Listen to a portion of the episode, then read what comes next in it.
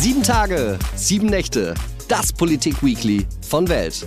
Das bedeutet ein Politiker, eine Woche Politik, Tag und Nacht im Schnelldurchlauf. Mit mir, Frederik Helmut Johannes Schwilden. Heute spreche ich mit Petra Pau, die am 9. August 1963 in Ostberlin geboren wurde. Seit 2006, haben wir gerade schon im Vorgespräch drüber gesprochen, ist Petra Pau Vizepräsidentin des Deutschen Bundestages. Ich war damals in der 12. Klasse. Sie ist in der Linkspartei. Ihr Wahlkreis ist Marzahn-Hellersdorf. Sie ist Diplom-Gesellschaftswissenschaftlerin und gelernte Deutsch- und Kunstlehrerin. Im Bundestag ist sie Mitglied des Ausschusses für Inneres und Heimat und stellvertretendes Mitglied im Ausschuss für Digitales. Herzlich willkommen, Petra Pau. Guten Tag. Hallo. Zum Warmwerden drei kurze Fragen. Wonach schmeckt Heimat für Sie? Oh je. Frische Luft im Wuhletal, gutes Essen und Ausschlafen. Was ist gutes Essen für Sie? Tatsächlich gutes Essen entweder selbst gemacht im Familienkreis, was dann meistens doch auf Pasta hinausläuft, angereichert mit Kräutern aus meinem Balkongarten. Dieses Jahr habe ich nur zwölf Sorten Basilikum auf meinem Balkon. Und ansonsten, je nachdem, bei mir zu Hause in Marzahn-Hellersdorf wählen wir immer wieder, da muss der Familienrat mitentscheiden, zwischen Ungarisch am Hultschiner Damm oder Italienisch fast vor der Haustür. Wie toll. Und können Sie was mit dem sogenannten Berlin-Mitte anfangen? Naja, das ist zuallererst für mich ein Bezirk, in dem übrigens auch genauso wie in Marzahn-Hellersdorf oder in Steglitz-Zehlendorf Menschen leben und die Mehrzahl Mieterinnen und Mieter. Das, was pseudonym oft dafür verwendet wird, ist eine Beschreibung, sag ich mal, des Parlaments- und Regierungsviertels und der Blase rundherum, wo ich mich selbst, aber auch Kolleginnen und Kollegen immer davor warne, den Plenarsaal mit dem richtigen Leben zu verwechseln. Ich glaube schon, wir sollten uns tatsächlich auch im richtigen Leben immer wieder erden. Gibt es einen Ort außerhalb von Berlins, wo Sie sich vorstellen könnten zu leben? Sie leben ja Ihr ganzes Leben eigentlich in Berlin schon. Mein ganzes Leben in Berlin, das ist richtig. In Lichtenberg aufgewachsen, in Prenzlauer Berg meine allererste eigene Wohnung und die Arbeit an einer Schule und nun schon seit 1989 in Marzahn-Hellersdorf. Also leben möchte ich eigentlich nirgendwo anders als in meinem Marzahn. Aber es gibt einen Ort, so ein Sehnsuchtsort, an dem ich auch gern den Urlaub verbringe. Und das ist das Allgäu, ganz konkret Oberstaufen. Oh, wie toll. Da waren wir auch im Urlaub schon und äh, kann ich total nachvollziehen. Wir kommen zum ersten unserer drei Themen der Woche. Können wir unseren Medien noch trauen, ist da die Frage. Ja, höre ich da auch ein Stück Selbstkritik oder Selbsthinterfragen mit? Jeden Tag, immer. Das ist dann schon erstmal gut, weil jeder, der genau das tut, ob Redakteur, Journalist oder auch Blogger im Übrigen, also das fließt ja inzwischen auch alles ineinander. Ich hätte mir ja nie vorstellen können, bei der Welt zu Gast zu sein und hier ein Mikrofon und einen Bildschirm vor der Nase zu haben und so auch zu Zuhörern per Podcast zu kommen. Ich denke, jeder muss sich dort selbst hinterfragen und erstmal deutlich machen, was ist eigentlich der Auftrag von Medien, ich habe mal gelernt, dass es eine saubere Unterscheidung gibt von Berichterstattung, der im Allgemeinen entweder Recherche oder eigenes Erleben vorausgeht, und Meinung, die auch zu kennzeichnen ist.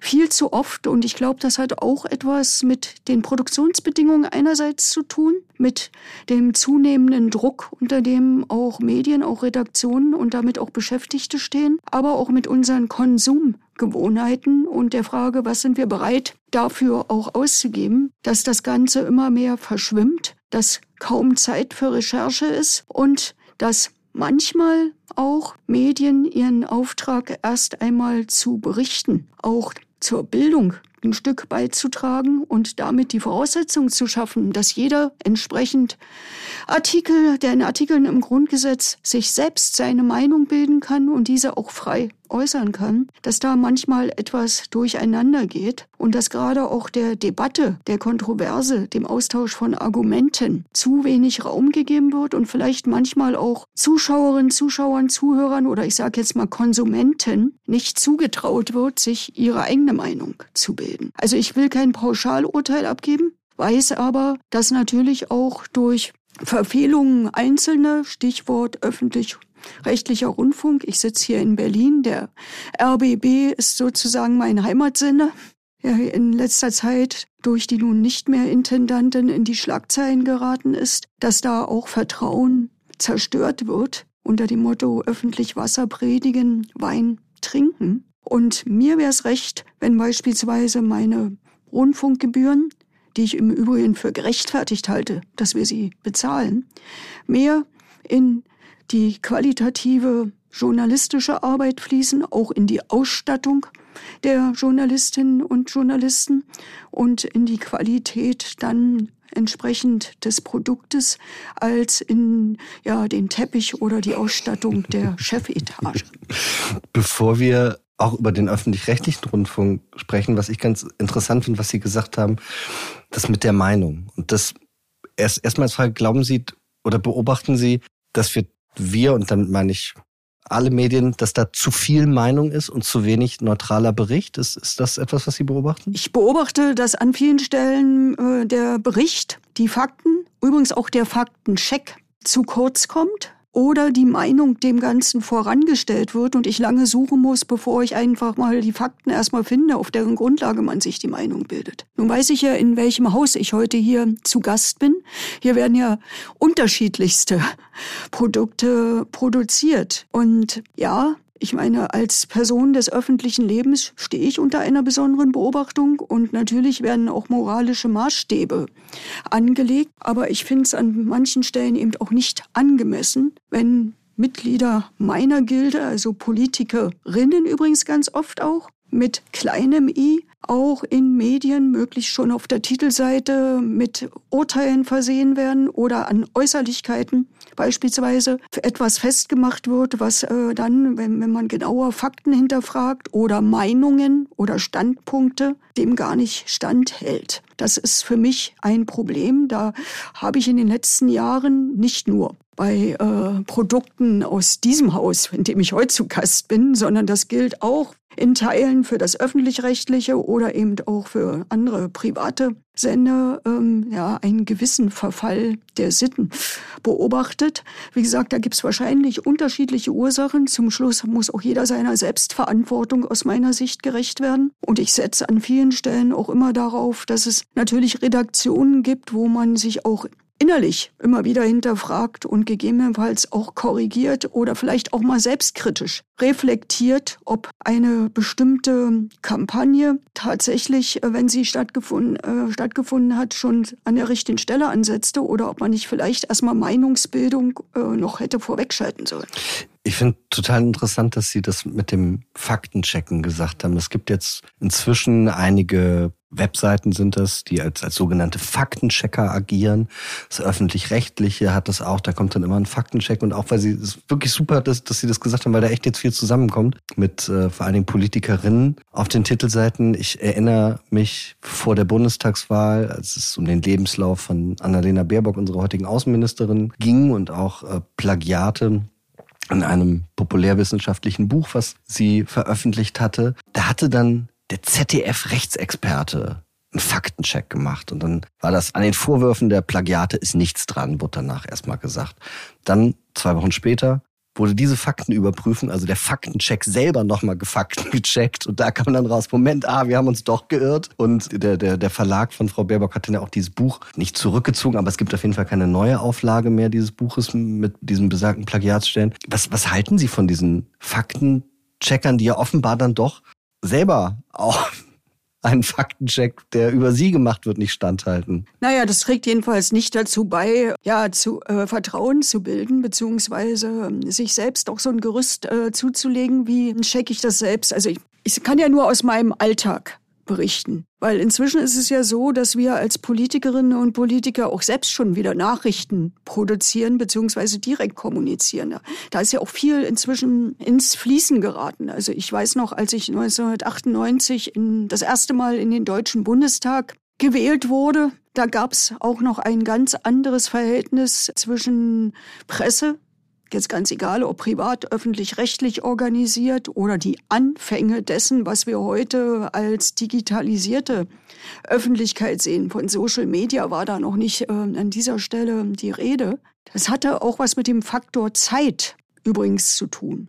Ich weiß, wie ich mich da auf Interviews auf Pressebegegnungen, selbst wenn sie am frühen Morgen vereinbart wurden und mittags kam jemand mit der Kamera oder mit dem Mikrofon vorbei, hatte hoffentlich das Band oder auch die Filmkassette im, äh, im Gerät, wie ich mich auch inhaltlich vorbereitet habe, sowohl mit dem, was je nachdem, was gerade thematisch anlag, mit dem, was ich selbst dazu schon zu sagen habe oder wie man versucht hat, eben ja Fakten, Daten zusammenzutragen, sich vielleicht auch nochmal, ob nun mit Mitarbeitern oder Mitstreitern aus der Partei, der eigenen Fraktion, nochmal zu vergewissern, ist es das, was wir jetzt als Botschaft auch hier aussenden wollen, wofür wir dann auch gerade stehen müssen, wofür man dann auch auf Kritik einerseits gefasst sein muss, aber auch darauf gefasst sein muss, dass man Briefe bekommt, bekomme ich heute ganz wenige nur noch, sondern die E-Mail ist meistens schon abgesendet, bevor das Interview zu Ende ausgestrahlt ist mit der ersten ähm, Reaktion.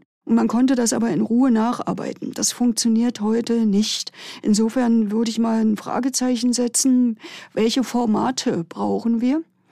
Und was brauchen wir vielleicht auch als Rückgriff auf, ja, sag ich mal, bewährte Dinge? Also ein Faktencheck überprüft ja nachträglich. Manchmal würde es ja schon reichen, auch einen Hinweis zu haben, wo kann ich mich hintergründig weiter informieren oder auch die Gegenpositionen finden. Oder vielleicht auch eine Debatte finden, die derjenige, der jetzt eine prononzierte Meinung in die Welt gesetzt hat, vielleicht äh, schon mitdiskutiert hat und wo ich ein Stück nachvollziehen kann, wie seine Argumente dann zu einem Standpunkt zusammengeronnen sind. Weil dieser Prozess ist an vielen Stellen öffentlich kaum noch nachvollziehbar. Das beklage ich nicht, das ist, ist jetzt so. Wir müssen uns bloß selbst in unserer eigenen Verantwortung, ob als Produzenten von Nachrichten, oder Versender. Wie gesagt, das gerät inzwischen ja auch alles nicht nur nicht durcheinander, aber zumindest wechseln wir ja auch die Rollen. An bestimmten Stellen müssen wir uns das klar machen und äh, dieser Verantwortung gerecht werden. Das ist auch etwas, was, was ich beobachtet habe, was mich auch inhaltlich, wo ich auch noch gar nicht weiß, wie ich das finde, am Ende, dass ich gesehen habe, dass Sie und Ihre Kolleginnen und Kollegen Sie werden auch oder sind schon, ich nenne es mal Medienunternehmer geworden auf eine Art. Also in der Pandemie hatten dann, ich habe es dann gesehen, Lars Klingbeil und Kevin Kühnert machen einen Podcast zusammen. Junge FDP und Grünen Abgeordnete nehmen Videos auf, machen dann Tanzvideos, um auch auf Themen aufmerksam zu machen, aber fast auch auf so eine, ich will mal sagen, Unterhaltungsart ist das? Wie, wie haben Sie das, wie, wie haben Sie diese Entwicklung beobachtet? Finden Sie das richtig und sagen, ja, ich glaube, so erreichen wir nicht unbedingt Sie selber, aber Kolleginnen und Kollegen vielleicht Leute für ernsthafte Politik oder sehen Sie, sehen Sie das eher kritisch? Es ist ambivalent. Vielleicht mal so viel. Ich habe auch schon in der Corona-Zeit ein sehr gut ausgewogenes Team um mich herum gehabt. Jüngere und erfahrene Mitarbeiter in Ost oder West sozialisiert, inzwischen gemeinsam arbeitend und ein Teil auch der Generation, die schon mit diesen digitalen Mitteln aufgewachsen ist, während unser einer immer wieder ein Verhältnis dazu finden muss. Ich habe mir 2017 beispielsweise erstmals überhaupt einen Instagram-Account zugelegt. Vorher war ich und bin ich auch heute noch selbst authentisch auf Twitter unterwegs und habe noch das Teampau und auf Facebook. Und in der Pandemie, ja, habe ich aus meinen Büchern vorgelesen. Einmal die Woche eine Episode aus der gottlosen Type oder jetzt aus Gott hab sie selig und gleichzeitig das verbunden mit zwei, drei Sätzen zu der damals dann jeweils gerade aktuellen Situation und dem Aufruf an die Menschen, sich trotzdem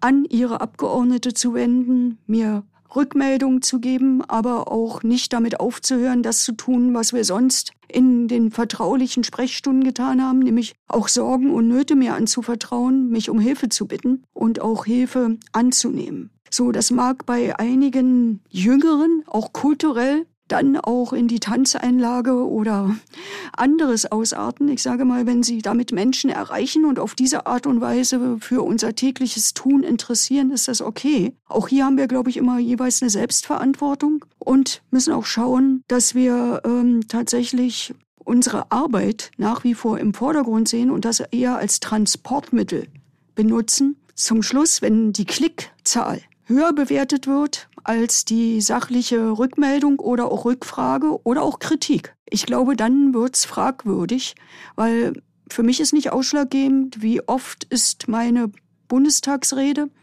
oder etwas anderes angeklickt worden oder mein eigenes Video, sondern was gibt's da an Rückmeldungen und unterm Strich im Übrigen auch an Akzeptanz und sei es, dass es sich bei nächsten Wahlen in Wählerstimmen ausdrückt. Ich glaube, da verwechseln manchmal einige auch etwas, wenn sie mit diesen Dingen umgehen. Also man muss auch diese Kanäle genau bestimmen, was will man damit. Unterhaltung produzieren ist auch legitim, kein Thema. Also wäre ja furchtbar, wenn wir nicht auch manchmal übrigens über uns selbst lachen könnten, auch ungesund. Aber gleichzeitig unsere Arbeit ist natürlich zur Meinungsbildung beizutragen, selbst aber dann auch unsere Arbeit zu machen, Gesetze zu machen und uns um Antworten auch auf neue Fragen zu kümmern. Richard David Brecht, ein sehr bekannter populärwissenschaftlicher Philosoph und Harald Welzer, ein Soziologe, die haben jetzt zusammen ein Buch geschrieben. Das heißt, die vierte Gewalt, wie Mehrheitsmeinung gemacht wird, auch wenn sie keine ist. Die benutzen nicht das Wort Gleichschaltung, aber die sagen, es gibt eine Selbstangleichung der Medien. Also die Massenmedien, die hätten gleichen Meinungskorridor sich selbst auferlegt aus ihrer, aus ihrem Medienkonsum, wenn, wenn Sie, was Sie lesen, was Sie sehen, können Sie diese Ansicht teilen oder müssen Sie der widersprechen? Also ich habe vor, das Buch zu lesen. Es erscheint ja gerade.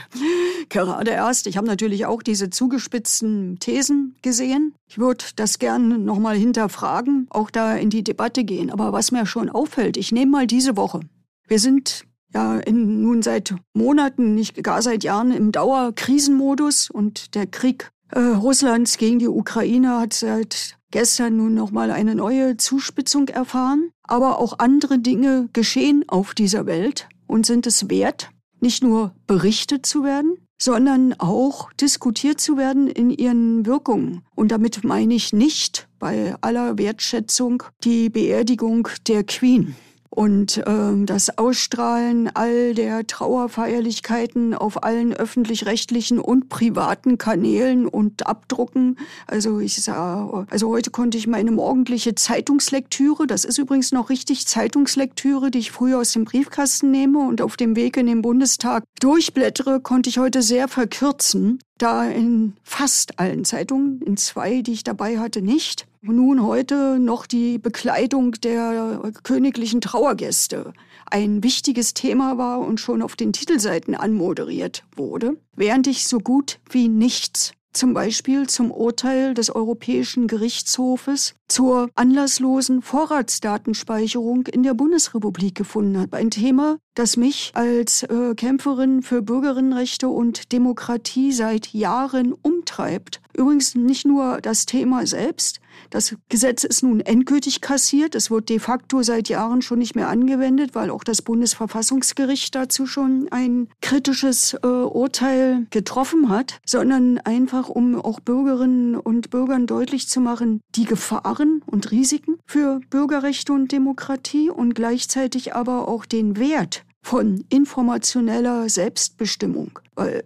wir haben in den 1980er Jahren, lange her, lange vor ihrer Geburt und in meiner Kindheit und Jugend hat das Bundesverfassungsgericht mal ein wegweisendes Urteil gefällt, das sogenannte Volkszählungsurteil. Und kurz zusammengefasst war damals die Feststellung des Bundesverfassungsgerichtes. Eine Bürgerin oder ein Bürger, die nicht mehr wissen, was andere über sie wissen, ist nicht mehr souverän. Und eine Demokratie ohne Souveräne ist undenkbar. Fragen Sie mal die Zeitungsleserinnen und Zeitungsleser oder auch die User, die sich auf welchen Kanälen auch immer in dieser Woche informiert haben, was ist jetzt wichtig oder was wird wichtig gemacht. Das ist ja auch noch ein kleiner Unterschied. Wie weit sie über die Tragweite dieses Urteils aufgeklärt wurden oder angeregt wurden, darüber nachzudenken, weil sie darauf aufmerksam gemacht wurden. Das halte ich für ein Problem. Sie, sie haben, Frau Paul, so elegant schon mein, also Teile meines Berufs übernommen. Wir kommen nämlich zum nächsten Thema, eben der anlasslosen Vorratsdatenspeicherung, mit der ich auch über Sie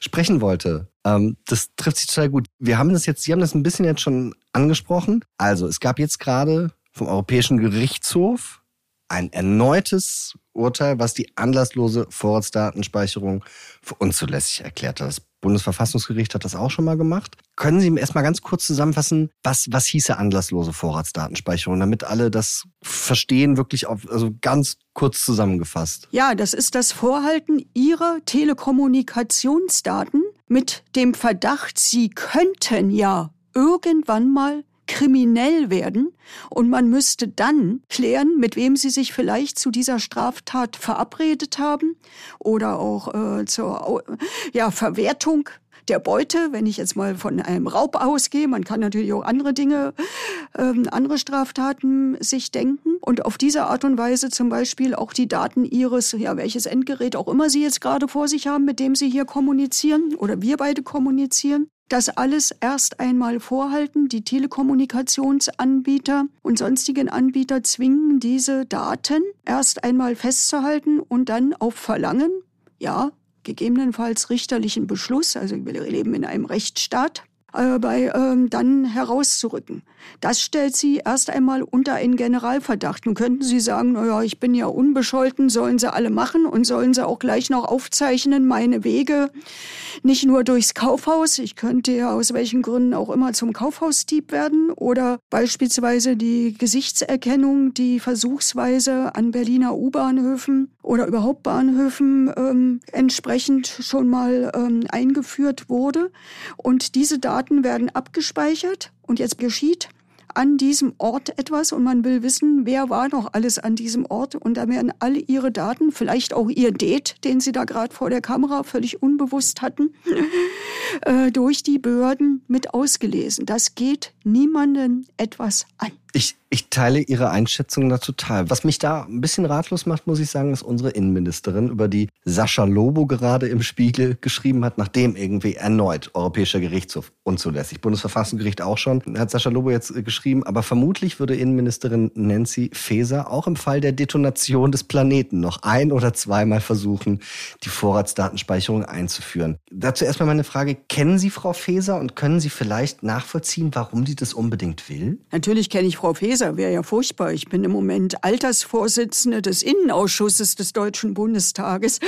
Und natürlich. Nein, also ich meine auch nicht nur, nein, also, dass Sie ich wissen, kenn, wer Sie sind, nein, sondern ich kenne Frau ja. Faeser. Nun ja, trinken wir nicht wöchentlichen Kaffee zusammen. Ich kenne sie vor allen Dingen auch aus ihrer Zeit als aufrechte Kämpferin für Demokratie und gegen Menschenfeindlichkeit und Rechtsextremismus. Sie war ja damals auch im Untersuch hessischen Untersuchungsausschuss zum NSU-Mord und Überfalldesaster. Insofern unterliegt sie aus meiner Sicht wirklich einem schweren Irrtum, wenn sie sich auch gerade wahrscheinlich von den Chefs der Sicherheitsbehörden, in deren Natur es liegt, dass sie immer mehr haben wollen, als sie eigentlich aktuell zur Ausführung ihrer Aufgaben brauchen, sozusagen auf Vorrat, wenn sie sich von denen in dieser Weise beeinflussen lässt. Ich kann immer wieder nur sagen, das sagen wir übrigens auch aus Erfahrung aus Untersuchungsausschüssen, aus der Arbeit im Innenausschuss des Bundestages, umso mehr Daten ihr speichert, noch dazu anlasslos und damit übrigens auch ungeordnet, nicht irgendeinem Anlass, ihr ersauft in diesen Daten und findet die berühmte Nadel im Heuhaufen. Wenn es dann wirklich ernst wird, dann erst recht nicht. Und es sind hier Grundrechte auch gegeneinander abzuwägen. Und das Grundrecht auf informationelle Selbstbestimmung, auf das Postgeheimnis klingt antiquiert, muss aber an die digitale Welt entsprechend angepasst werden ja, an diesen Stellen. Das ist ein essentielles Grundrecht und wenn das außer Kraft gesetzt wird, auch nur partiell, beschädigen wir selbst die Demokratie und geben den Feinden der Demokratie, die uns angreifen, hier die Vorhand. Insofern werde ich weiter, darauf können Sie setzen, mit Frau Faeser dazu streiten. Und das mag jetzt komisch klingen für eine Oppositionspolitikerin. Ich setze in diesem Fall übrigens auf den Bundesjustizminister Marco Buschmann, dass auch er erfolgreich innerhalb der Koalition mit seiner Kollegin weiter streitet und dass sie jetzt nicht den hundertsten Versuch machen, irgendwie doch noch ein halbwegs grundgesetzkonformes Gesetz zur Vorratsdatenspeicherung zu basteln, sondern dass sie genau den Schutz von Bürgerrechten und Demokratien im Mittelpunkt gemeinsam stellen. Ich finde, das ist bei dem, was Sie gerade gesagt haben, das ist auch für mich ich nenne es mal, der Quell meiner Unverständnis bei dieser Position von Frau Faeser. Sie haben ja gesagt, sie hat äh, sich verdient im Kampf gegen Rechtsextremismus gemacht und so etwas. Und das sind ja Rechtsextreme, aber auch sämtliche anderen Extremisten, sind ja Leute, die unsere Grundrechte, unsere Freiheit, unsere Verfassung angreifen. Und diese Verfassung aber, wie Sie eben auch gesagt haben, informelle Selbstbestimmung, Grundrechte, die wir alle haben, Sie haben auch das Postgeheimnis angesprochen, die wird ja massiv durch so etwas wie eine anlasslose Vorratsdatenspeicherung angegriffen. Wie, wie passt das in, in so einer Person zusammen, dass man sagt, naja, einerseits, man kämpft gegen diese Leute bewusst, die unsere Verfassung, die unsere Freiheit angreifen und selber greift man dann aber auch unsere Freiheit an. Wie passt das zusammen? Ja, ja, gut. Ich unterstelle jetzt nicht, dass Frau Feser unsere Freiheit angreift, aber wir werden, wir werden miteinander zu sprechen haben, weil, ähm, na klar, also es werden natürlich auch, jetzt sind wir wieder beim ersten Punkt, auch Medien, also auch da gibt's Meinungs- und Stimmungsmache. Ich habe schon gesehen am Tag vor der Urteilsverkündung äh, den einen oder anderen, der irgendwie die Frage in den Raum stellte, ob jetzt hier beispielsweise furchtbare Straftäter, Stichwort Kinderpornografie oder anderes, geschützt werden, wenn man die anlasslose Vorratsdatenspeicherung äh, verbietet. Nein, wir müssen darüber reden, welche Instrumente helfen hier wirklich. Was kann man tun in der Prävention, auch im Schutz, im Starkmachen, sowohl von Kindern, von Familien und gleichzeitig, was müssen und können wir tun bei der Ausbildung, bei der Sensibilisierung von Pädagoginnen und Pädagogen, aber eben auch von Polizisten, von Juristen. Und was geben wir ihnen an Mitteln in die Hand, wenn es um die Ermittlungen in diesen wirklich schwerst kriminellen äh, Feldern geht. Und da geht es nicht, äh, dass wir anlasslos die gesamte Bevölkerung unter Verdacht stellen, sondern dass wir die so ausstatten, dass sie Straftaten, wenn sie dann nicht zu verhindern waren, weil das ist ja die erste Aufgabe des Rechtsstaates, Bürgerinnen und Bürger vor Schaden zu schützen, vor Straftaten. Die zweite Aufgabe ist, wenn sie doch geschehen, die Täter zu ermitteln und juristisch einer entsprechenden Strafe zuzuführen, also sie auch zu überführen. Und drittens parallel, das ist in den letzten Jahren oftmals auch zu kurz gekommen, da ist ein bisschen was passiert in den letzten Jahren, den Opfern auch über diese Zeit hinaus beizustehen und ihnen zu helfen, auch Traumata zu bewältigen. Darauf sollten wir unsere Kraft konzentrieren, anstatt unnütz unnütze nächste Gesetzesnovellen zu machen. Wie gesagt, ich unterstelle Nancy Faeser nicht, dass sie früh aufsteht und drüber nachdenkt, wie sie Bürgerrechte und Demokratie beschädigen will, so wie ich das übrigens niemandem unterstelle im demokratischen Spektrum der deutschen Politik. Aber wir müssen tatsächlich hier nicht nur streiten, sondern zu auch grundgesetzkonformen Regelungen kommen. Da, denke ich, sind Opposition und die Regierung tragende Fraktionen gemeinsam gefragt, darum zu ringen. Mir haben die letzten Jahre, was jetzt aber tatsächlich Grundrechte, Bürgerfreiheit und sowas angeht, schon Sorgen gemacht. Wir haben das in der Pandemie erlebt, da musste man einen Impfausweis zusammen mit seinem Personalausweis zeigen, wenn ich in ein Restaurant gehe.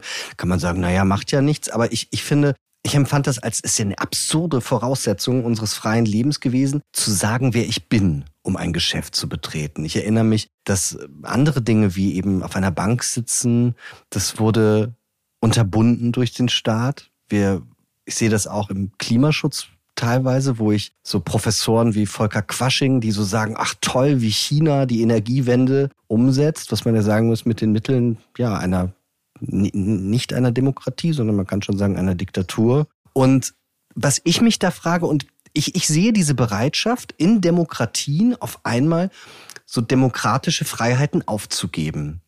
Ist das etwas, was Sie auch beobachten und was, was Sie mit Sorge begleitet? Das hat mich äh, in den vergangenen zweieinhalb Jahren nicht nur mit Sorge erfüllt, sondern ich habe versucht, mich dazu auch einzumischen.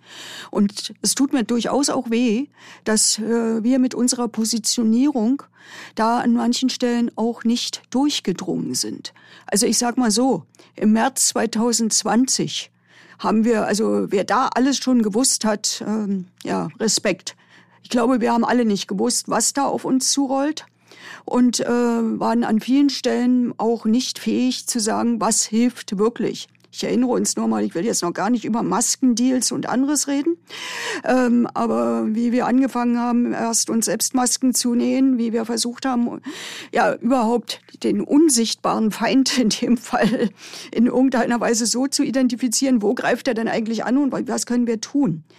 Aber spätestens ab dem Sommer 2020 hätten wir interdisziplinär viel mehr miteinander reden müssen über Risiken und Nebenwirkungen, auch von Eingriffen in Bürgerrechte und Demokratie, aber auch in anderen Bereichen. Stichwort Patente der Impfstoffe freigeben und für globale Gerechtigkeit sorgen und die Pandemie nicht noch anderswo anfeuern. Also das ist ein ganz breites Feld. Aber auch was die Auswirkungen betrifft.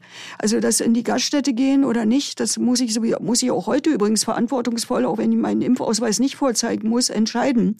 Und ich denke dreimal drüber nach, ob ich äh, im Moment mich in große Menschenmengen wirklich begeben muss und damit äh, entsprechend umgehen. Alle reden im Moment über die Folgen für Kinder und Jugendliche der ähm, Isolation oder des Homeschoolings in der Pandemie. Mich hat beispielsweise auch bewegt der Umgang mit älteren Bürgerinnen und Bürgern, ganz egal, ob sie zu Hause gelebt haben und immer mehr isoliert waren oder aber in Senioren- und Pflegeheimen, wo sich der Staat angemaßt hat, und manchmal auch noch vorauseilend die Träger, die diese Einrichtungen betrieben haben, die, äh, diese ihrer Bürgerrechte insofern zu berauben, dass sie eben Kontaktsperren verfügt haben, selbst zu engsten Familienangehörigen. Ich habe mich dazu sehr prononziert und öffentlich geäußert und schon, was heißt schon, im Ende 2020 deswegen in meiner Fraktion und mit meiner Fraktion die Erarbeitung eines Pandemieratsgesetzes vorangetrieben,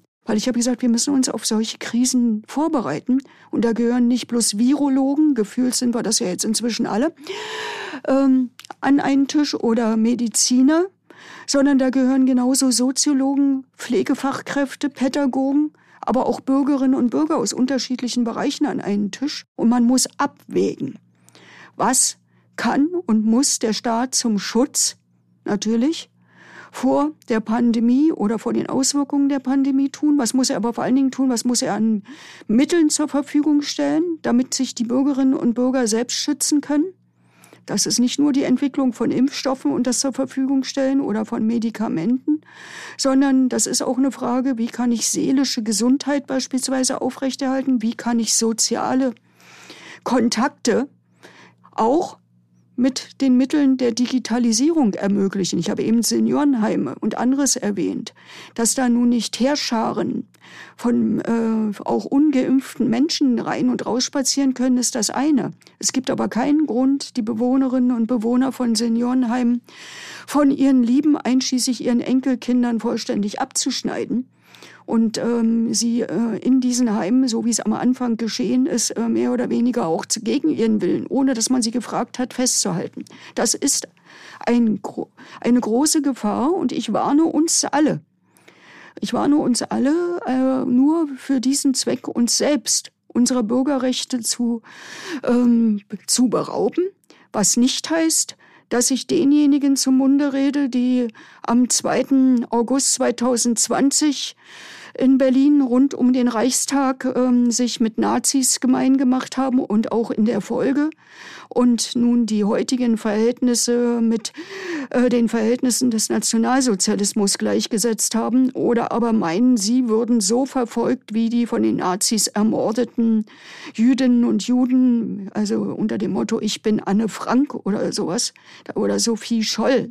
Also das ist ja im im besten Falle ähm, im besten Falle Irrsinn und im schlimmsten Falle ist es äh, tatsächlich Verharmlosung, Verleugnung des Holocaust und dieser Verbrechen und hilft uns heute, wenn es um unsere Demokratie geht, nicht weiter, sondern gefährdet sie eher. Sollten wir aber trotzdem unserem Staat, und dann meine ich jetzt die jetzige Regierung, aber auch die, die Regierung davor unter Frau Merkel, die ja noch am Anfang der Corona-Pandemie äh, an der Regierung war, müssen wir denen eigentlich jetzt erstmal wieder so ein bisschen vielleicht erklären, was Freiheitsrechte eigentlich bedeuten, weil durch diese permanenten Ausnahmezustände Corona-Pandemie, dann Klimakrise, Energiekrise. Man gewöhnt sich ja so, also ich könnte mir vorstellen, als Regierung kann man sich daran gewöhnen, so durchzuregieren und, und, und Bürgerfreiheiten einzuschränken, weil es ja bequem. Na gut, also wir leben nicht in einer Diktatur. Und ich plädiere dafür, dass wir selbstbewusst, Bürgerinnen und Bürger und auch wir, die wir auf Zeit ein Mandat haben, die Bürgerinnen und Bürger als Parlamentarier zu vertreten. Wieder das sage ich auch als Vizepräsidentin des Bundestages. Das ist egal, ob Abgeordnete in der Opposition tätig sind oder mit ihren Fraktionen eine Regierung tragen. Dass wir uns als die besten Verfassungsschützer verstehen und selbstbewusst Bürgerinnenrechte und Demokratie verteidigen, da wo notwendig auch einklagen und bei all unseren Entscheidungen, auch als Gesetzgeber, auch kritisch, selbstkritisch mit uns, aber natürlich auch mit den Regierungen umgehen. Es ist nicht verboten bevor es zur Abstimmung im Bundestag kommt, wirklich alle Risiken und Nebenwirkungen auch in den Fachanhörungen abzuwägen, in den Austausch mit den Bürgerinnen und Bürgern in den Wahlkreisen zu treten oder auch öffentlich ähm, in Anhörungen die Meinungsbildung transparent zu machen bevor das Ganze abgestimmt wird. Also es geht nicht darum, jetzt irgendeine Ministerin, ein Minister oder den Bundeskanzler auf den Pfad der Tugend zurückzuholen, sondern es geht darum, dass das Parlament seine Arbeit macht und selbstbewusst genau die Aufgaben erfüllt, die es hat. Übrigens kleiner Werbeblock. Ich bin in dieser Legislaturperiode nicht nur in der Innenpolitik unterwegs, sondern Mitglied der Wahlrechtskommission. Ich kann mir vorstellen, dass manch einer, der uns hier zuhört, jetzt gleich aufstöhnt und sagt, das kriegen die jetzt auch schon seit über zehn Jahren nicht gebacken, ein neues Wahlrecht. Ja, finde ich auch misslich. Diese Wahlrechtskommission tagt in den Sitzungswochen des Deutschen Bundestages 17 bis 20 Uhr jeweils am Donnerstag öffentlich. Und da ist jetzt mal die Digitalisierung übrigens ein Segen, weil Sie müssen dazu nicht nach Berlin anreisen, müssen sich nicht auf die vorhandene Besuchertribüne setzen, was Sie auch können, sondern der Bundestag streamt das live und nach der Sitzung können Sie es auch weiter in der Mediathek und auf dem YouTube-Kanal des Bundestages abrufen, was wir in dieser Wahlrechtskommission mit den Expertinnen und Experten diskutieren, was wir abstimmen, auch das Für und Wider, manchmal auch die Debatte unter Mitgliedern einer Fraktion. Ist ja nicht so, dass da schon alle Meinungen äh, fertig sind. Ich glaube, das ist die Aufgabe, die wir haben wenn es ums Parlament geht, deutlich zu machen, das Vorbereiten, das Ringen um Entscheidungen, ja, dann liegt es im Wesen der Demokratie, ob es uns auch gelingt, ähm, tatsächlich dann, wenn die Mehrheit entscheidet, akzeptierte Lösungen zu finden. Da hoffe ich für uns alle, dass wir auch aus der Anfangs zum Teil Kopflosigkeit und manchmal an manchen Stellen vielleicht auch Bequemlichkeit, Entscheidungen auf Regierungen abschieben zu können, alle gelernt haben. Wir kommen, Frau Pau, zum letzten Thema der Sendung. Was bedeutet die Teilmobilmachung, die Wladimir Putin gerade angekündigt hat, für den Rest der Welt? Na, wir sollten erstmal insgesamt eine, einen Blick auf die Lage werfen. Also ich habe es mir nicht träumen lassen auch wenn gleich am Anfang meines Daseins als Abgeordnete ein Krieg in Europa stand, der Jugoslawienkrieg. Also insofern stimmt's nicht, dass das der erste Krieg in Europa ist seit 1945. Aber ich habe es mir nicht träumen lassen, dass wir mal in eine Situation kommen, in der Russland die Ukraine angreift. Und wenn wir genau hinschauen, ja nicht nur die Ukraine, sondern Herr Putin hat ja in seiner in sein, ja, und er hat ja in seiner Rede äh, vor dem, äh, bevor er dann den Krieg gegen die Ukraine jetzt auf ganz heiß gestellt hat, weil wir hatten vorher die Krim, die Annexion der Krim und manches mehr, ähm, hat er ja die Revision im Prinzip der Weltgeschichte und mindestens der Geschichte der eh, ehemals äh, Sowjetunion in Aussicht gestellt und als Ziel ausgegeben, wenn man mal genau hingehört hat. Ich habe mir das alles nicht träumen lassen. Das, was jetzt gerade geschieht, ist eine weitere Eskalation in diesem Krieg bedroht einerseits weiter die Ukraine, die Menschen in der Ukraine täglich sterben, sowohl auf russischer Seite als auch auf ukrainischer Seite Menschen völlig sinnlos und diese Teilmobilmachung von so vielen jungen Menschen oder auch älteren Menschen, die schon äh, gedient haben, ist natürlich äh, die Vorbereitung auf eine weitere äh, Stufe dieses heißen Krieges. Und ich habe es heute früh gehört, wie beispielsweise nicht nur die ähm, Staaten des Baltikums, sondern genauso Finnland, die finnische Regierung und die norwegische Regierung völlig sensibel und völlig zu Recht reagieren. Ich will aber mal unseren Blick noch auf eine andere Situation lenken. Und da bin ich schon wieder bei Nancy Faeser, aber ich bin dann auch bei Annalena Baerbock und beim Bundeskanzler und auch bei uns beim Deutschen Bundestag. Wann, wenn nicht jetzt, müssen wir auch Deserteuren aus der russischen Armee, Menschen, übrigens auch Journalistinnen und Journalisten, der Internationale Journalistenverband hat eine Liste von 50 besonders bedrohten Journalisten übermittelt, denen aus meiner Sicht sofort Asyl zu gewähren ist. Und nicht bloß Asyl, sondern Arbeitsbedingungen, um aus eigener Anschauung berichten zu können, was sich dort im Innern abspielt. Auch übrigens um zur Meinungsbildung sowohl, soweit das geht, nach Russland hinein, aber auch unter die ähm, russischsprachige Bevölkerung in ganz Europa entsprechend beizutragen. Also wir sollten wirklich alle Möglichkeiten nutzen, den Menschen, die sich dieser Kriegsmaschinerie entziehen wollen. Ich hörte, die Flüge in die drei Staaten, wo man noch kein Visum braucht, um als Russe einzureisen, sind im Moment ausgebucht. Den sollten wir Schutz ähm, zumindest partiell jetzt gewährleisten. Denen sollten wir auch Möglichkeiten geben, aus erster Hand zu berichten damit umzugehen. Und gleichzeitig müssen alle Mittel, die es gibt, im Moment tagt die UNO-Vollversammlung. Der Bundeskanzler hat dort gesprochen, Annalena Baerbock war vor Ort, andere sind, aber alle Mittel, die es gibt, ausschöpfen, um tatsächlich ein Ende des Krieges zu erzwingen. Wir wissen aber, den Schlüssel hat zum Schluss tatsächlich die russische Regierung und hat der Präsident Putin in der Hand. Aber alles stützen was Öffentlichkeit herstellt, auch in Russland, und was diejenigen, die so mutig an vielen Stellen, übrigens auch Mütter von Soldaten, äh, Nein sagen und ihre Zweifel anmelden, äh, denen jede Unterstützung auch zukommen lassen. Es haben inzwischen ja auch einige Abgeordnete des äh, Moskauer Stadtrates, aber auch andere Politiker schon ähm, jetzt gesagt, das ist ein Krieg, der ist sinnlos. Sehen Sie da, und die müssen natürlich mit erheblichen ähm, Einschränkungen rechnen, die müssen mit Gefängnisstrafen rechnen, die müssen mit Straflager rechnen, mit all diesen Dingen. Sehen Sie die Möglichkeit, dass dann Potenzial ist, dass sozusagen das russische Volk diesen Krieg beendet, weil sie sagen, ich möchte nicht, dass meine, meine, meine Söhne sterben. Ich möchte, ich möchte das nicht. Wir haben in den vergangenen Jahrzehnten immer wieder solche Bewegungen erlebt, ob das die Soldatenmütter waren, die ähm, ein Umdenken und Umlenken gefordert haben, kritische Journalistinnen und Journalisten, Wissenschaftler oder eben auch, ja, Abgeordnete, ob kommunal, die natürlich, also in der Kommune vor Ort wird man die furchtbaren Auswirkungen des Krieges, der Versorgungslage und alles, was damit zusammenhängt, aber auch die Tragödien in den Familien natürlich als erstes spüren. Ich plädiere dafür, dass wir alle Gesprächskanäle, die wir haben, und das ist ja im digitalen Zeitalter nicht so schwer, dazu muss niemand nach Moskau reisen, niemand auf die Krim reisen, um dann mal kritisch auch manche Sachen anzumerken, die es ja auch gab und gibt.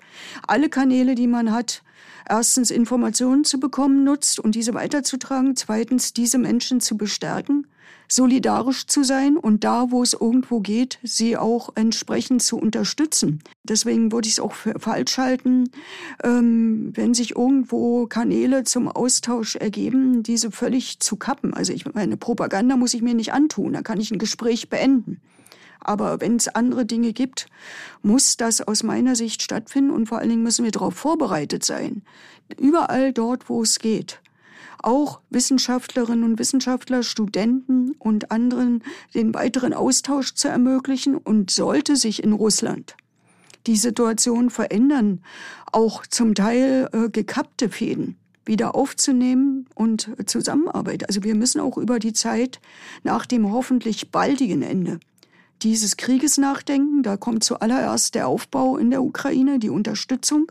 Und das sollte man nicht unterschätzen, was da alles nicht nur gebraucht wird. Und das ist nicht nur eine materielle Frage an vielen Stellen, aber dasselbe gilt natürlich mit Blick auf die russische Bevölkerung und das, was dann hoffentlich danach durch die Russen selbst oder die Bevölkerung sind ja nicht nur Russen, die auf diesem Territorium der russischen Föderation leben, ähm, entsprechend äh, gestaltet und erzwungen wird, das zu unterstützen. Übrigens auch unsere Institutionen, ob das Austauschprogramme waren, Mentoringprogramme, anderes, dass diese, sobald das wieder geht, dann auch geöffnet werden für junge Menschen beispielsweise aus Russland.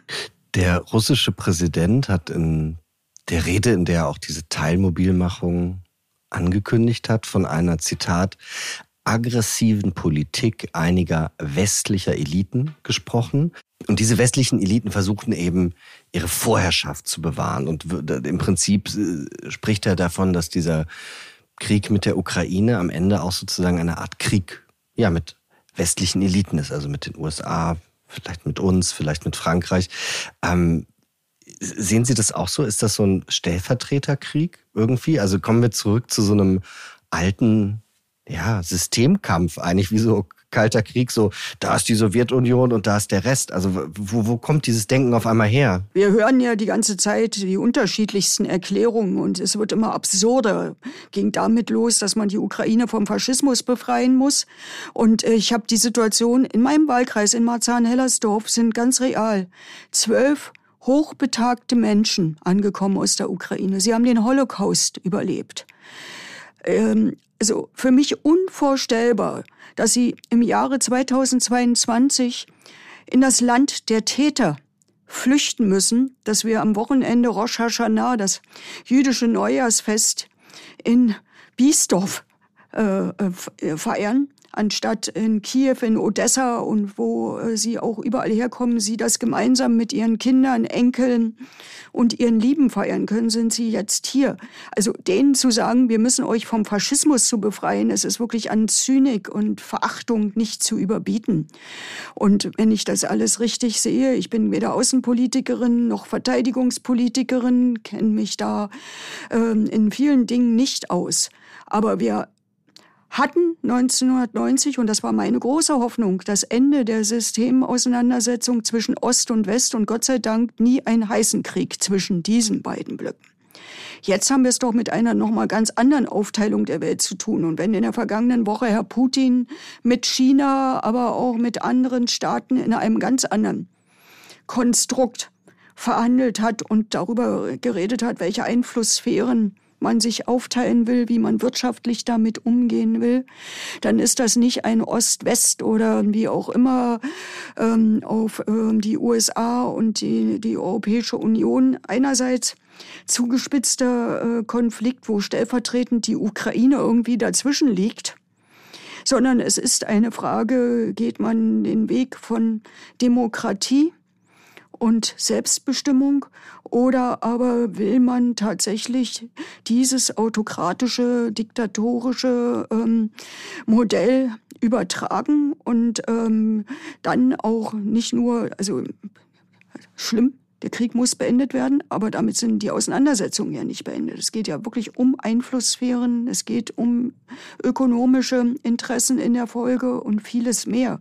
Also das ist eine der weiteren Legenden, sage ich mal, um auch zu Hause zu motivieren gegebenenfalls und Menschen zu rekrutieren.